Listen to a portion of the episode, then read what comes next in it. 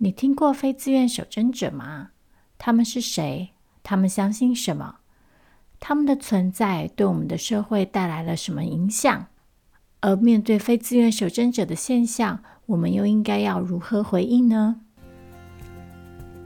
你好，欢迎收听 Vita 的性别笔记本。这是一个由 Creology 制作的 Podcast 节目，挑战网络上、社会里最常见、最众说纷纭、最争议不休的性别议题。每集节目将挑选一个性别关键字，用浅显轻松的语言，和你一起直奔女性主义者的内心，一起笔记这些议题的争论核心到底是什么。Hello，各位听众朋友，大家好，欢迎你再次回到 V 泰的性别笔记本，我是 V 泰。嗯，再一次又好久不见。今天大家可以从标题看到，我今天选的关键字叫做“非自愿守贞者”。那如果有比较常听我们节目的朋友，应该会知道，其实我之前曾经在呃 Small Talk 的节目里跟娜娜讨论过这个现象。那一集的节目呢，讲的比较短。所以我今天就想要再来做延伸，然后把这个概念跟这个现象讲得更详细、更完整一点。那之所以选在这一次讲这个主题的另外一个原因，也是因为在前一集的 Vita 的性别笔记本里，我讨论到了男性资格这个概念嘛。其实非自愿守贞者算是一个非常非常典型的例子，可以很好的用来理解跟解释所谓的男性资格到底，嗯，在厌女情节里扮演了什么样的角色，然后一种错误的男性资格感的认定可能会导致什么样子的后果。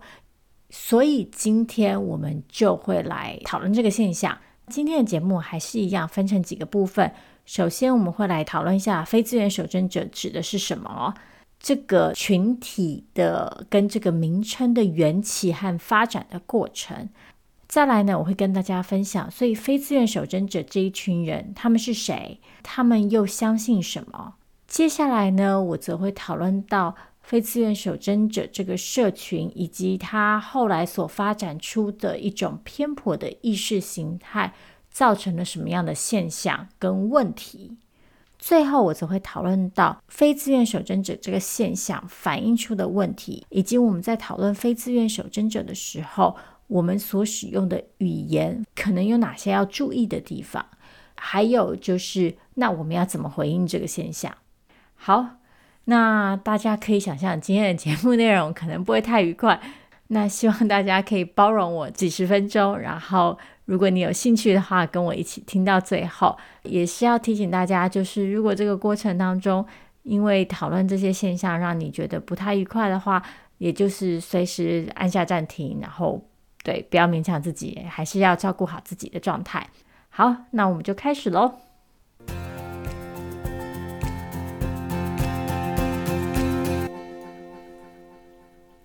非自愿守贞者呢，这。个名词当然是从英文翻译过来的，英文的原文是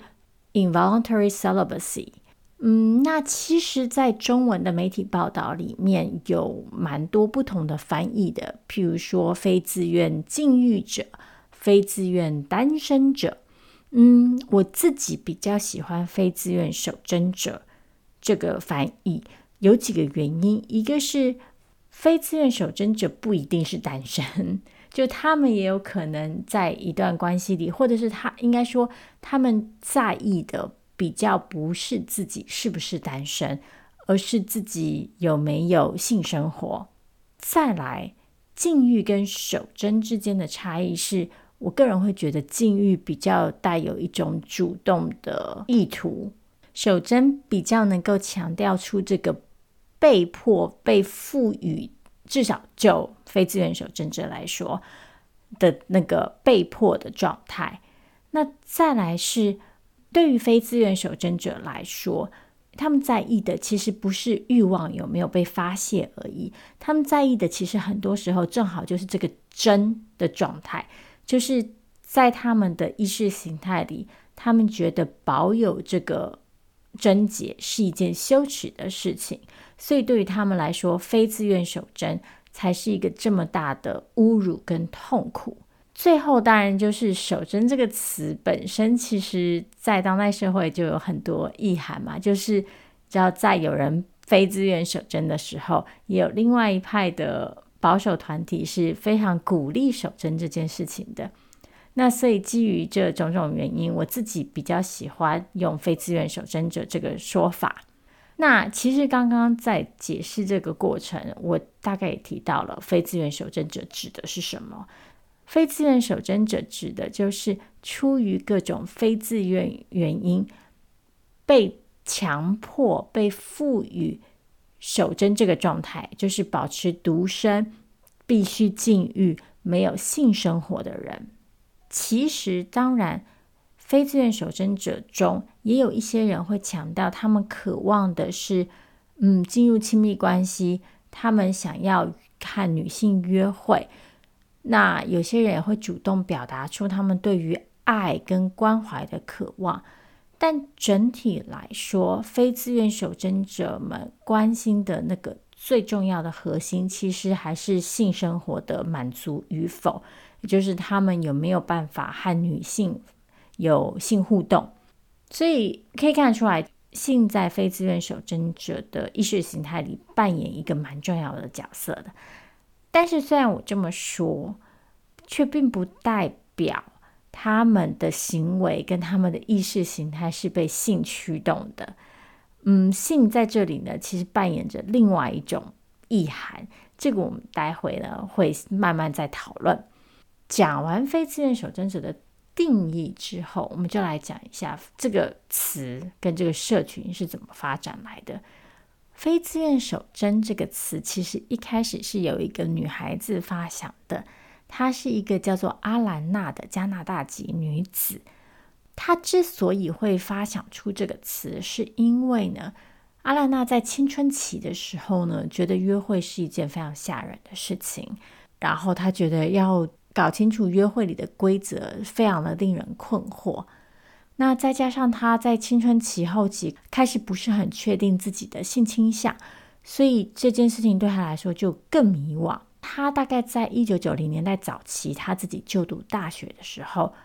开始认同自己是双性恋，然后到后来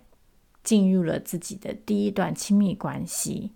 那在这之后呢，他就觉得一定有很多人跟他一样经历过同样的困惑、迷惘跟困难，所以呢，他就觉得希望自己可以给有类似处境的人一些支持，所以他就成立了一个网站，叫做阿兰娜的非自愿手针计划。这个大概就是非自愿手针者在网络上的第一个足迹。可是，当然那个时候的非自愿手针跟现在我们在讨论的这个非自愿手针是很不一样的。阿兰娜的网站的初衷呢，主要是想要提供给像他一样觉得约会这件事情很可怕、很令人迷惘，然后需要一些情绪支持、需要一些意见的人一点支持，然后也给他们一个空间，可以彼此分享、彼此讨论、彼此帮助。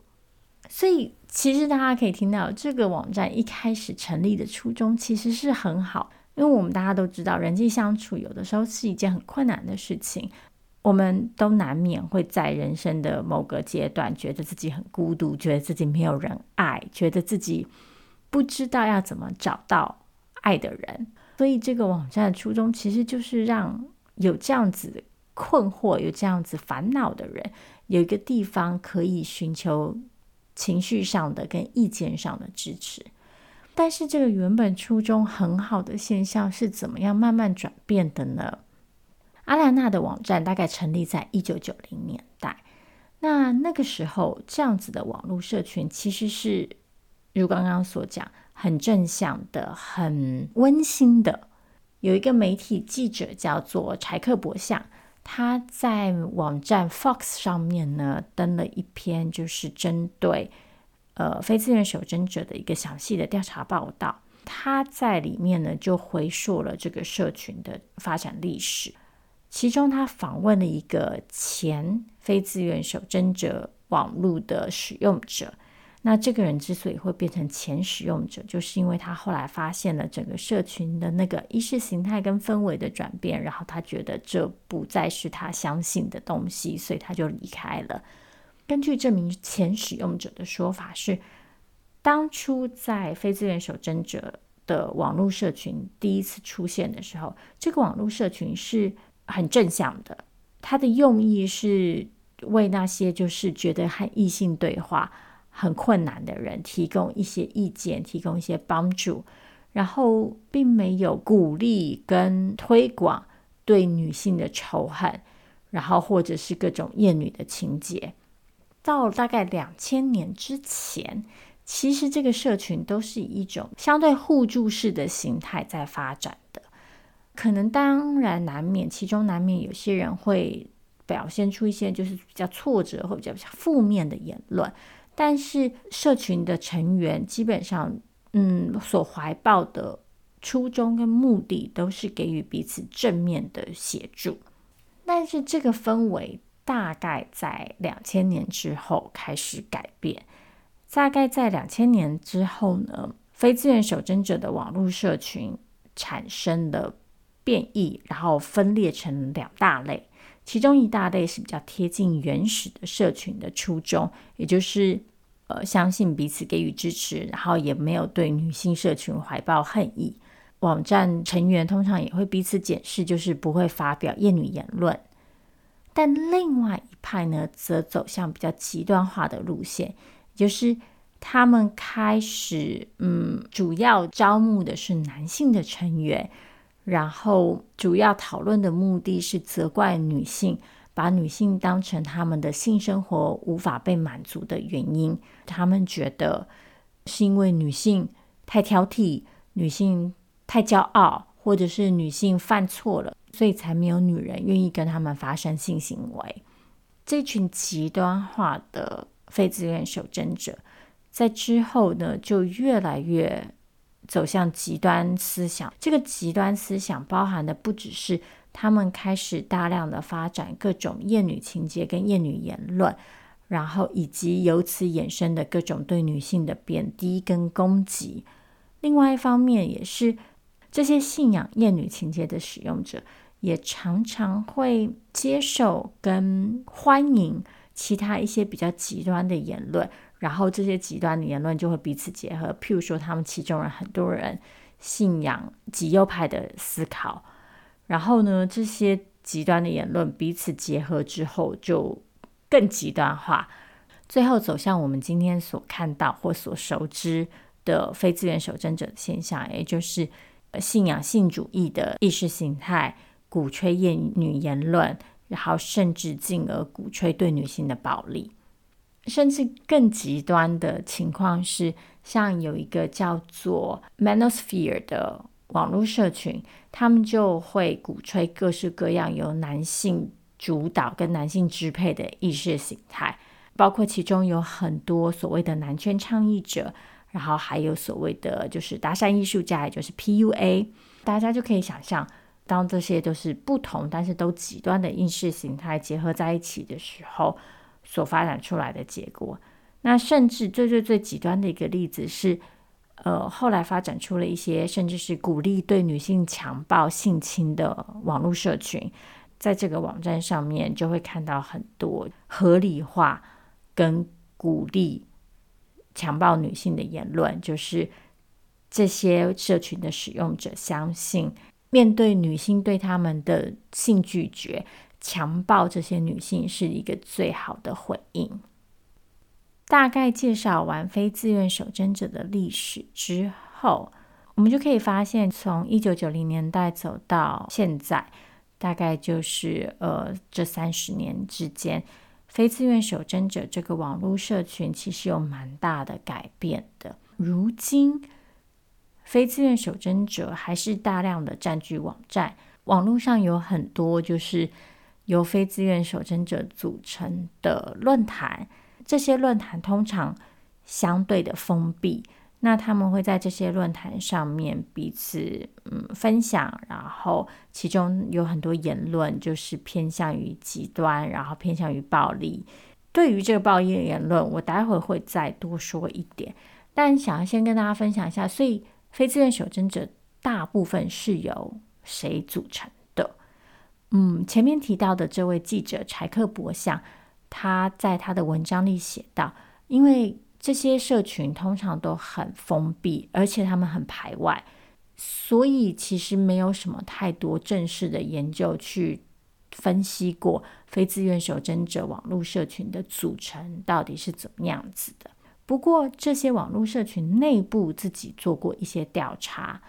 那大概可以发现，就是非自愿守贞者呢，主要是由年轻男性组成的。这些男性通常就会自称说，他们都有曾经在青春期被孤立、被霸凌的历史，然后他们常常会分享，就是他们有一些跟女性的很不愉快的互动，包括被女性拒绝啊之类的。有一些人也会表示说，他们有一些发展上的问题，譬如说，很多人会说他们自己有自闭或是亚斯伯格这一类的问题。其中一个在 Reddit 上面的非自愿守贞者论坛叫做 Brain Cells，这个论坛曾经对于使用者大概一千多名的使用者进行过调查，那最后发现是大概百分之九十的论坛用户介于三十岁以下，那几乎所有的。使用者都是男性。其实，在这类的论坛里，女性使用者如果被发现你是女性，你是会立刻被驱逐的。就是他们不欢迎女性使用者。大部分的使用者呢，居住在欧洲或是北美地区。不过啊，一个很有趣的现象是，尽管大部分的人都住在欧洲和北美这些以白人为主的国家和地区里，这些论坛也主要在这些地区招募使用者。但是调查却显示，非自愿守贞者的族群组成其实非常的复杂。在前面刚刚提到那个调查里，就有发现大概百分之五十五的使用者是白人，其他还包括了东南亚人、呃黑人跟拉丁裔都有。另外一个非自愿守贞者网站也有类似的调查，也发现类似的结果，所以我们就会发现，非自愿守贞者主要为年轻的男性，但是在族群的组成上面，确实是非常的多元，不只是一个介于白人的现象。为什么要特别提出这点呢？因为如果大家还记得我刚刚前面提到，非自愿守贞者通常也常常会信仰其他极端的极右派的思考。那这其中就包括了种族主义，所以这个种族主义跟非自愿守贞者，尤其是非白人的非自愿守贞者，怎么结合呢？这个我们待会儿会继续讨论。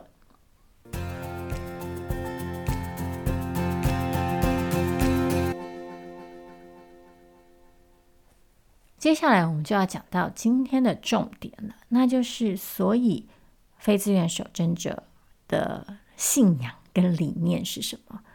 一开始说到，非自愿守贞者觉得自己是被强迫赋予一个守贞的状态嘛，也就是他们因为各种非自愿的原因而没有办法、没有机会和女性发展出关系，没有办法和女性有性行为。那非自愿守贞者最大的特点，其实就是。他们如何去理解跟归因这个性生活不满足的现象？简单的说呢，非自愿守贞者呢，想象这个世界有一个性接续，就是他们觉得这个世界呢，根据每个人的性吸引力，把每个人排序。他们把这个在排序上最高阶的男性和女性。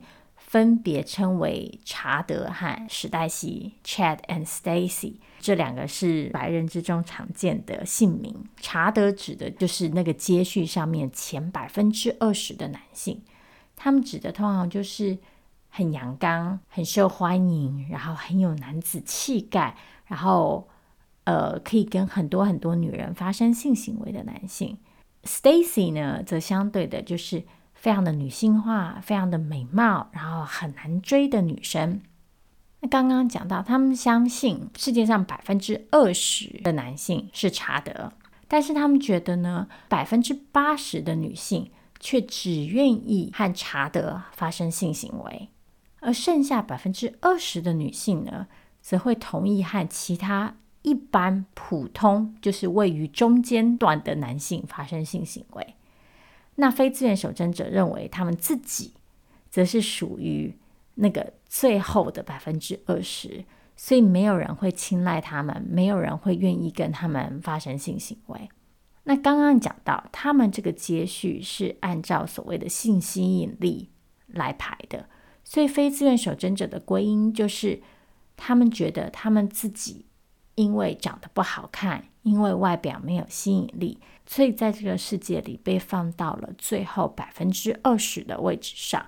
而因为他们在这个位置上，所以挑剔的女性中。没有人会愿意看他们一眼，没有人会喜欢他们，没有人会想要跟他们有接触，更没有人会想要跟他们做爱。这就导致了他们不断的被女人拒绝，然后因而被迫不得不活在一种孤独、跟禁欲、跟寂寞的生活当中。听到这里，可能有一些朋友就会发现了一个小小的矛盾之处，那就是，诶，如果事情真的是像非自愿守贞者说的那样子，就是他们因为自己长得不好看而被放在这个社会的最底层。那么问题是什么呢？会造成他们这样的原因，不是就是那个排序的规则有错吗？所以如果你对这个规则非常的不满意，你要挑战的对象不是应该是这个规则吗？但对非自愿守贞者来说却不是这样子。很多时候，他们愤怒的对象是女性，他们通常会对女性感到气愤，因为他们觉得这些女性不愿意跟他们发生性行为，那是因为这些女性非常的傲慢，非常的自私，所以他们觉得这些女性应该要为他们的性生活不满足而负责，然后进而他们就会因此衍生出一些惩罚女性的。概念，然后并且合理化这个概念，我相信大家也就可以立刻想到，就是如果说规则是这样子，那这些不跟被自愿守贞者发生性行为女性，其实也就是在遵守这套规则而已啊。所以，非自愿守贞者的这个意识形态里最大的问题呢，就是在于凯特曼安所说的这个资格感，也就是说，非自愿守贞者。虽然他们把自己的性生活不满足归因于一种，嗯，这个社会里存在的秩序，与此同时，他们又觉得自己应该要有资格和那些时代西们发生性行为，可是他们觉得这个资格却在他们不自愿的情况下被剥夺了，而且他们会觉得这个资格是被女性剥夺了，因为女性太过自私，所以。他们就觉得自己本来应该有资格获得某些东西，而这个资格、这些东西却因为女性的不配合而没有办法被实行，所以导致他们觉得女性应该要因此负责，女性是必须要被管理跟被训诫的对象。这样听下来，很多人会立刻觉得啊，所以关键是在于性生活不满足吗？嗯，其实也不尽然是，因为呢，像我们刚刚提到，非自愿守贞者不只是想要和女性有建立亲密关系，他们想要的是和史黛西们建立关。系，也就是他们渴望的常常是那个介于前百分之二十的女性。这代表什么意思？这代表对于非自愿守贞者来说。性本身可能不是目的，而是这个性所代表的意义。对于非自愿守贞者来说，这个性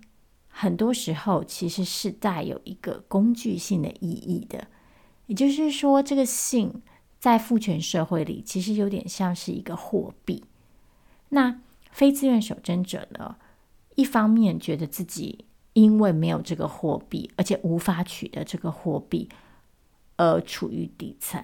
他们看着处于上层的查德们，一方面很气愤，女性们都只选择查德，但另外一方面，他们又很努力的想要让自己变成查德。这是因为对于非自愿守贞者的意识形态来说，查德是那个站在世界最顶端的人，是就是最成功的男性，人生胜利组。那他们希望自己也要成为人生胜利组。那为了达到那个目标，取得女性的性，就成为一个路径，成为一个他们可以证明自己的价值的方式。所以，对于非自愿守贞者来说，他们不只是要性而已，他们还是要取得特定的女性的性，而这些特定的女性是指在父权社会里被赋予比较高的价值的女性。唯有这么做，他们才有办法让自己在父权社会的阶梯上面慢慢的往上爬，然后最后超越那些一开始的查德们。再来一个。关于非自愿守贞者很重要的特征，就是前面说到的，他们也常常是种族主义的信仰者，然后他们常常在言论当中就是表达出种族偏见跟歧视。那所以在非自愿守贞者社群里呢，其实非白人经常会被嘲弄，譬如说亚洲女性啊，就会被赋予一些很难听的称号，像是面条妓女啊之类的。那甚至有趣的事情是，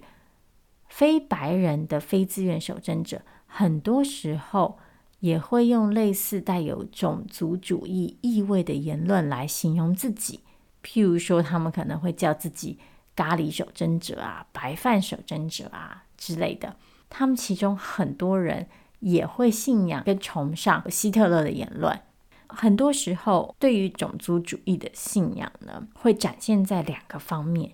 一个是他们会非常的渴望自己可以变身，然后加入那个比较高阶的种族。譬如说，他们可能会希望自己也是金发的白人呐，然后也有蓝眼睛啊之类。另外一方面，这种思考就会展现在他们会转而贬低他们觉得在这个。种族位阶上面比他们更低一等的族群，譬如说亚洲人，可能就会因此更瞧不起黑人。所以，其实不管是厌女情结还是种族主义，我们可以看到非自愿守贞者呈现出的一个模式，就是他们非常的信仰某些秩序规则，然后。非常信仰一种所谓天然的阶序，会觉得自己在这个天然的阶序下面受苦了。可是他们的反应不是去挑战这个阶序，而是会去转而压迫在这个阶序上面他们觉得比他们更低等的人，然后去要求这些人去同理，去满足他们的需求。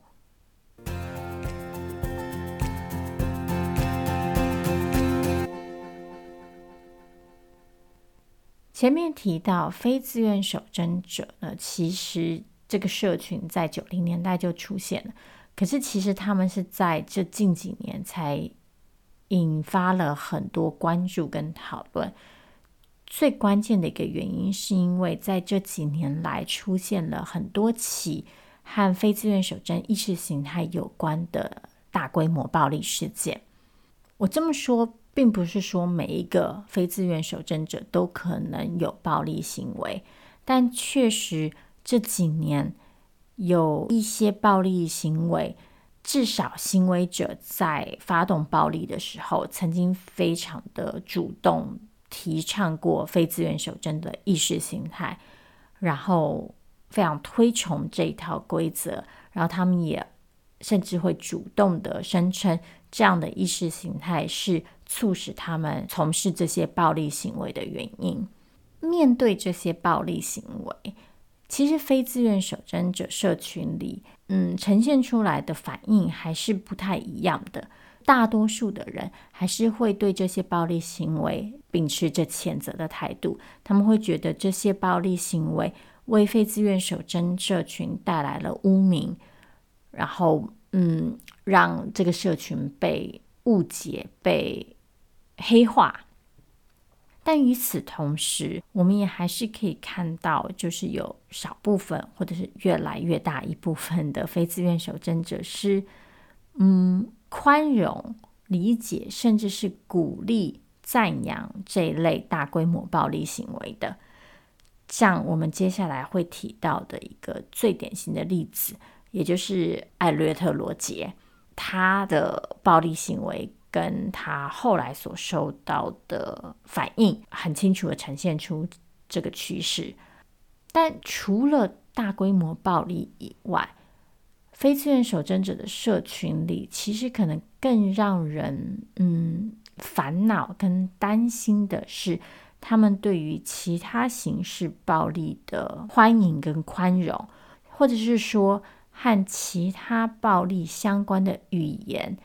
在这些社群里出现的频繁程度，其实是让人有一些些担忧的。这其中最常见的，当然就是和对女性的性暴力有关的言论。再次的，前面提到的记者博相，他在做他的研究的时候，浏览了大量的嗯论坛发文，那他就发现，其中和性骚扰跟性暴力相关的言论是非常常见的。这其中包括了人们鼓励彼此有这样的行为。然后包括了一些使用者会在这些论坛里分享对女性进行性暴力的经验，甚至在他们分享的时候，常常会获得很多正面的反应跟赞美。还有就是前面提到，有些甚至会就是鼓励彼此进行更多的暴力行为，像譬如说，他举了几个例子，其中一个使用者就在论坛里声称。他常常在大众运输工具上面攻击女性。他说他会用自己的阴茎在大众运输工具上面摩擦女性的背跟屁股，直到她高潮。那还有一个使用者就说他非常享受，就是跟踪年轻女性。他会在这路上挑选单独行走的年轻女性，然后跟随她们，因为他觉得当这些女性发现自己被跟踪的时候，那个惊恐的眼神让他觉得很有满足感。当然，这些都是网络发文，所以我们没有办法确定这些发文的真实性。那事实上，很多非自愿守贞者社群里的成员也会声称啊，这些都只是幻想，这些都不是真的。他们会主张，大部分在这些论坛里出现的厌女言论，或者是嗯对女性的暴力言论，只是一种情绪发泄，而不是真实的。大部分的人不会真的这么做，他们只是需要一个网络空间去，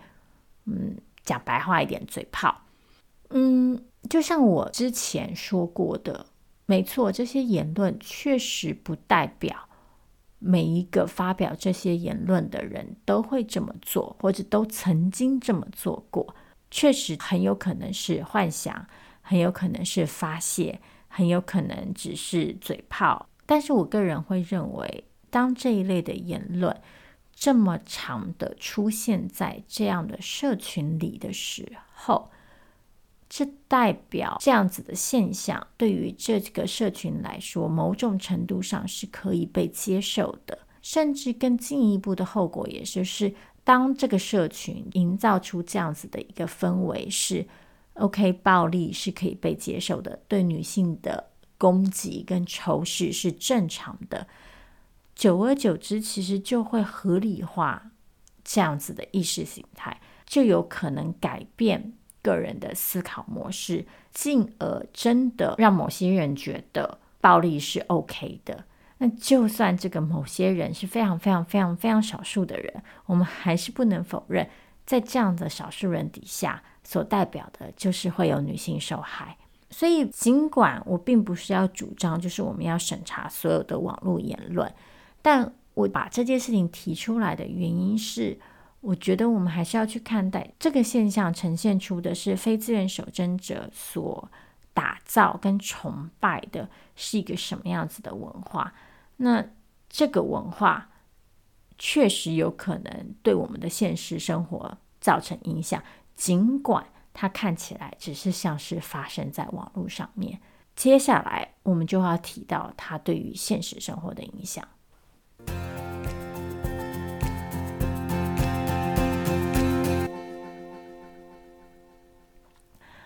我刚刚前面说到，非自愿守贞者之所以会引起巨大关注，就是因为基于这个意识形态产生的极其大型的暴力事件。那其中我们就不得不提到刚刚前面说到的艾略特·罗杰，他是一个住在美国加州的青年。他在二零一四年的时候呢，先杀死三名和他同住的室友。然后呢，他的计划是他要到加州大学圣塔芭芭拉分校的某间姐妹会宿舍，然后杀光里面所有的人。他在姐妹会宿舍外面枪击了三名女性之后呢，就开着车，因为姐妹会宿舍成员就没有让他进门，这样子。那他后来就开着车沿街扫射，最后呃，罗杰则是自杀。嗯，那在罗杰就是出发之前。他在 YouTube 上面上传了一支影片，然后他还有写了一份一百多页的自传，叫做《我的扭曲世界》。他在影片跟自传里呢，就非常的详细的说明了他的人生，然后以及他的计划，然后他为什么要这么做。简单说，罗杰把他的整个杀人计划称为复仇日。他说，他从小到大都被迫忍受孤独，那女孩子都不喜欢他，没有人愿意跟他约会，没有人想要跟他发生性行为。那他因此觉得非常非常的痛苦。然后他觉得女人都非常的自私，非常的傲慢。他觉得就是因为这些女人的自私傲慢，然后因为这些女人只想跟查德们交往，所以才导致他这么的痛苦。因此，他觉得他要给这些女人一个教训，他要惩罚这些女人，所以他就要到他觉得全校最正的姐妹会，然后去杀光这个姐妹会里所有的人。大家从罗杰的说辞里就可以发现，他非常的彻底而清楚地反映出了我前面说的那个意识形态，就是他觉得他应该要有资格获得女人的性。可是女人却辜负了他，那女人必须要为辜负他而付出代价。再一次的驱使他这么做的，就是一种资格感。但如同我在之前的节目里提到过的，这个资格感是一个错误的资格感，也就是我们说白一点，女人并没有亏欠任何男人的性，女人并没有义务要跟任何一个男人发生性行为。我们想要跟谁发生性行为，事实上应该是我们的自由跟我们的决定。不管我们今天因为什么理由做出了不同的选择，这个选择背后的理由跟意识形态，当然也有可能有值得分析之处。但是这还是不会合理化，就是男人有资格获得任何女人的性这件事情。所以这来自于一个错误的资格感。那在这个错误的资格感底下，女性被定义成我们经常说到的付出者，就是女性有那个义务要付出自己的性，要给予男性各种性跟情感的服务。所以，对于非自愿守贞者来说，当他们信仰了这一套资格感跟意识形态之后，所导致的结果就是，他们觉得自己是受害的那一方。而女性是做了错事的那一方，进而合理化他们觉得自己有资格去教训女性、去惩罚女性、去约束女性、去伤害女性。某些人可能会声称这就是一个单独的例子，罗杰是一个极端，不是每一个非自愿守贞者都这样。确实如此，但是很遗憾的是，我们从罗杰之后看到的现象是。他其实激发或者说鼓励了蛮多后续的追随者。罗杰这个案例最大的影响之一，是因为他在自己的自传里很明确的称自己为非自愿守贞者，所以他有点重新定义了这个词，就是。我们刚刚前面提到，其实非自愿守贞者社群还是很多元，然后也有一些分裂，有一些还是比较支持传统的，然后没有信仰这一套厌女意识形态的人。但是罗杰就是声称自己是非自愿守贞者之后，他有点夺取了这个定义的权利，然后从此把非自愿守贞定义成对女性怀抱仇恨，然后认定自己遭受女性亏欠的这样一群人。再来就是在这个定义之下，他吸引了不少追随者。在罗杰之后，陆陆续续发生了好几起这一类的大规模伤人事件。包括一名佛罗里达州的男子，在二零一八年呢，开车前往一间尤加教室，然后对着六个人开枪，造成两人死亡。那这名男子呢，在青少年的时候曾经写过一个复仇幻想故事，叫做《被拒绝的青年》。里面就是形容，就是女同学如何拒绝他，然后他有一天要对这些拒绝他的女同学复仇。他在枪击事件之前，也曾经在网络上发表影片，说他是受到了罗杰的启发。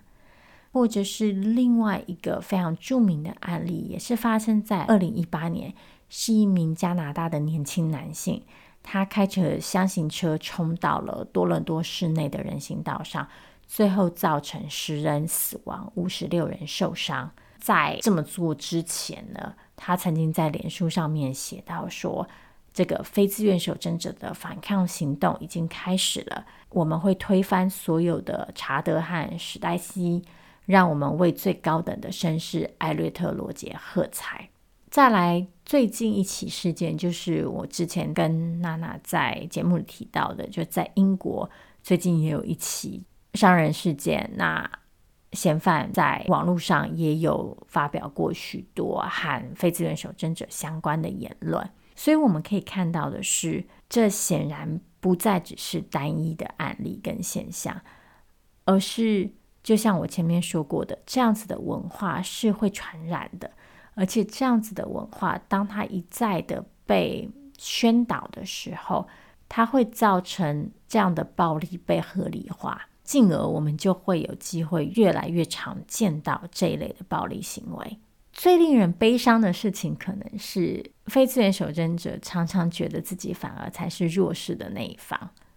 就算他们可能犯下了暴力的行为，他们还是觉得他们是受害者。那他们只是因为自己受害了，所以才会做出这样的行为。所以，这样的情况给予我们的启示，可能是我们在讨论非自愿守贞者。这个现象的时候，要使用哪些语言，然后以及我们可以采取什么样的态度？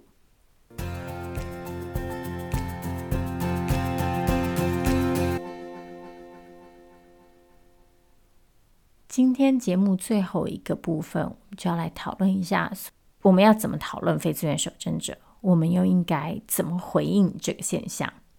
首先是。其实“非自愿守贞者”这个词本身的那个“非自愿”的部分，就带了一种谬误，就是非自愿暗示的是在违背个人意愿的情况下发生的状况。那当然，从非自愿守贞者的角度来说，他们确实是在不自愿的情况下。没有办法有性行为，这个归因却是问题所在。因为不自愿的这个概念，导致他们把重心放在性行为的另外一方，也就是像我们前面说到的，其实明明问题可能是出在这个社会的接续是如何被制定的，然后这个社会上面其他的不平等因素，造成了个人在性机会上面的差异。但是，非自愿守贞者就会去选择相信，那是因为女性的自愿让他们必须非自愿，所以这里就会出现我们前面讲到的，他们觉得自己被女性亏欠了，他们合理应该要拥有的东西被女性恶意的夺走了。然后这样的思考模式就让他们合理化，觉得既然这是我有资格获得的东西，那他们就有权利去主动的夺取，并且在这个夺取的过程当中，他们也有权利去伤害女性。那很多人可能就会觉得，这代表非自愿守贞者不把女人当人，他们把女人当成一个泄欲的工具而已。在之前的节目里面，在我们讨论厌女情节的过程当中，我其实强调过蛮多次，就是我比较赞同凯特曼恩的说法，也就是我觉得在厌女情节的各种现象底下，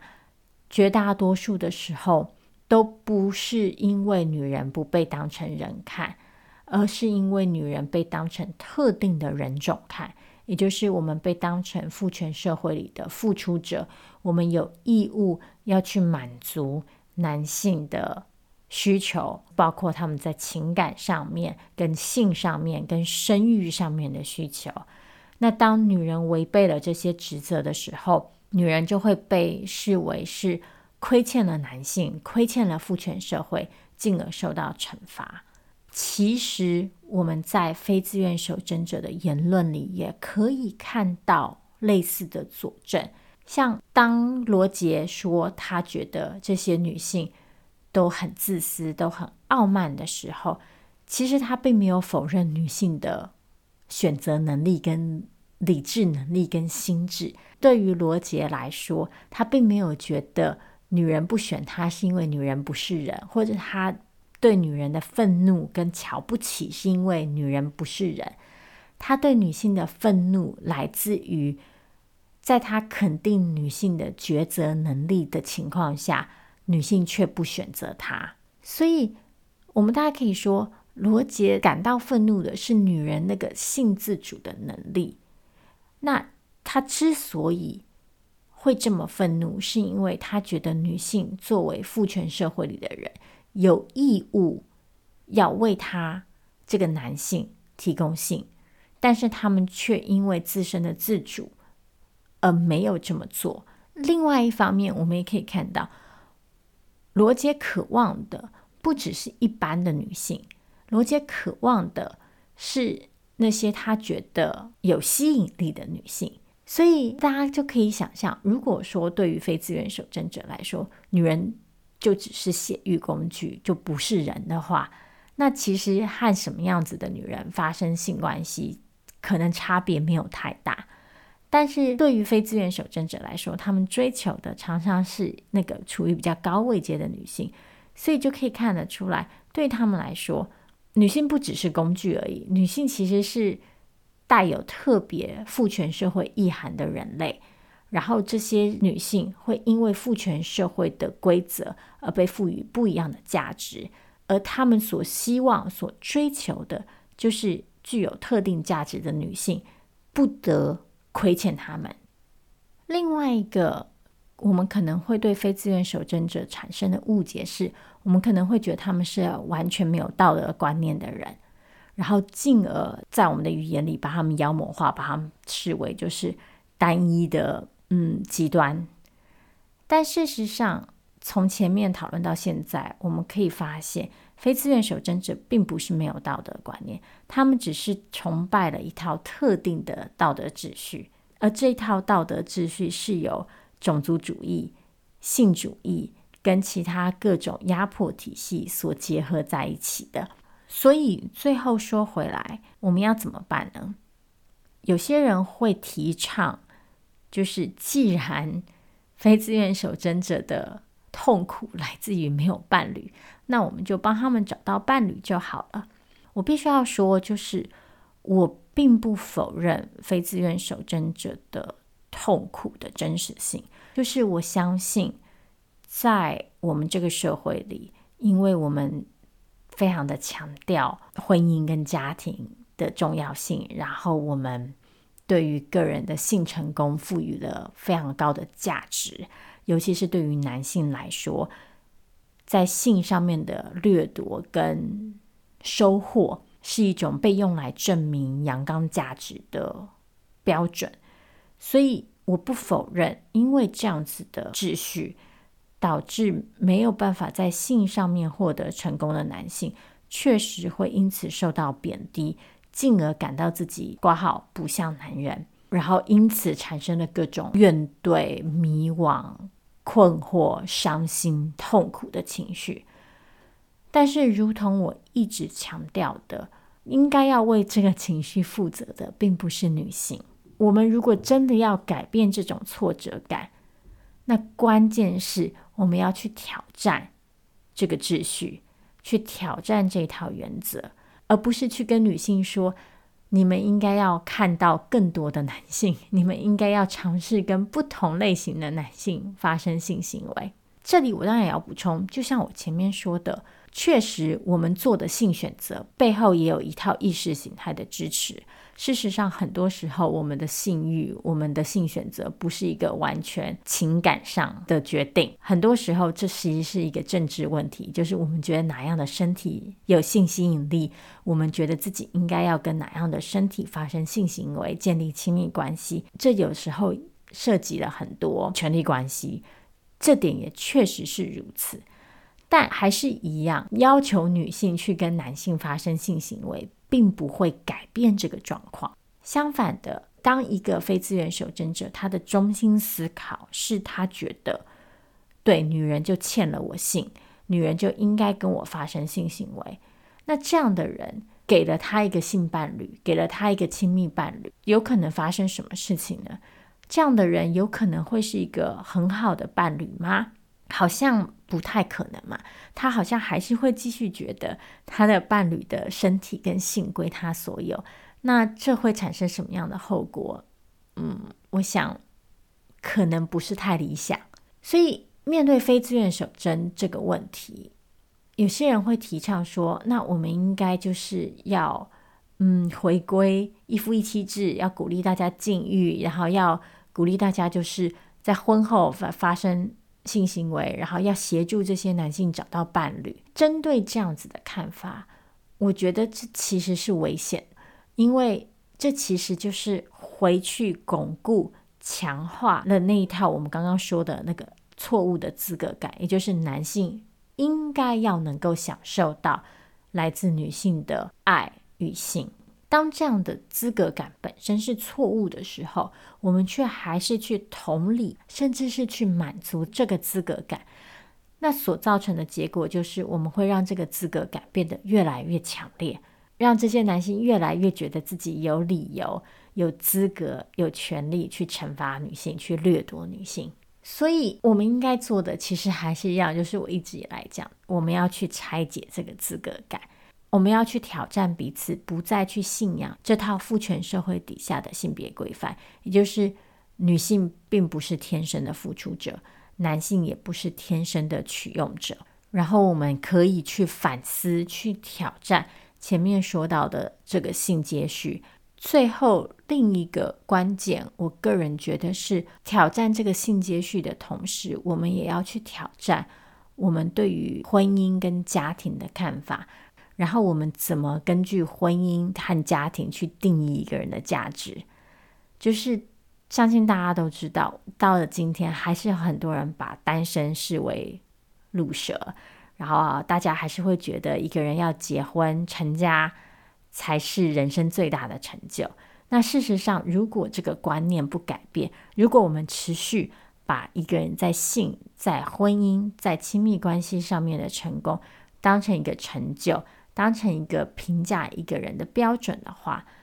那非自愿守贞者的意识形态就有理由一直存在。这并不是说我们不能去追求爱情跟婚姻，而是说我们不应该再把这个当成嗯个人生命当中唯一的目标，或者是最重要的目标。其中一个可以。嗯，努力的方向可能就是我们可以去想象更多的关系的形式，然后去强调这些关系的重要性。就像一个人可能没有办法透过约会或者稳定一对一的亲密关系来获得性生活上的满足，那在这样的情况下，他如果透过其他的方式获得性，是不是有可能呢？或者是另外一方面，嗯，你可能没有办法透过约会获得亲密感，你可能没有女朋友，但是你有没有可能从其他形式的社群，譬如说你的朋友，譬如说你的网友，等等等等等等，来获得这种亲密感跟归属感呢？那我觉得，也许透过更多元的关系想象跟人际想象，我们有可能去打破这个。前面说到的这个性接续，以及在这个性接续底下，我们所产生出来的一种错误的性别规范，与此同时再去挑战男性被赋予的这个资格感，那也许非自愿守贞者就可以少存在一点。好，因为今天的节目时长其实也已经不短了，所以呢，今天就先跟大家分享到这里。还是一样，如果你有任何的问题，欢迎你留言告诉我。那如果你有任何的关键字是你感兴趣的，然后你想要听我在节目里讨论的，也可以跟我分享，因为我快要想不出题目来了。再一次的感谢你今天的收听，我们下一次再见喽，大家拜拜。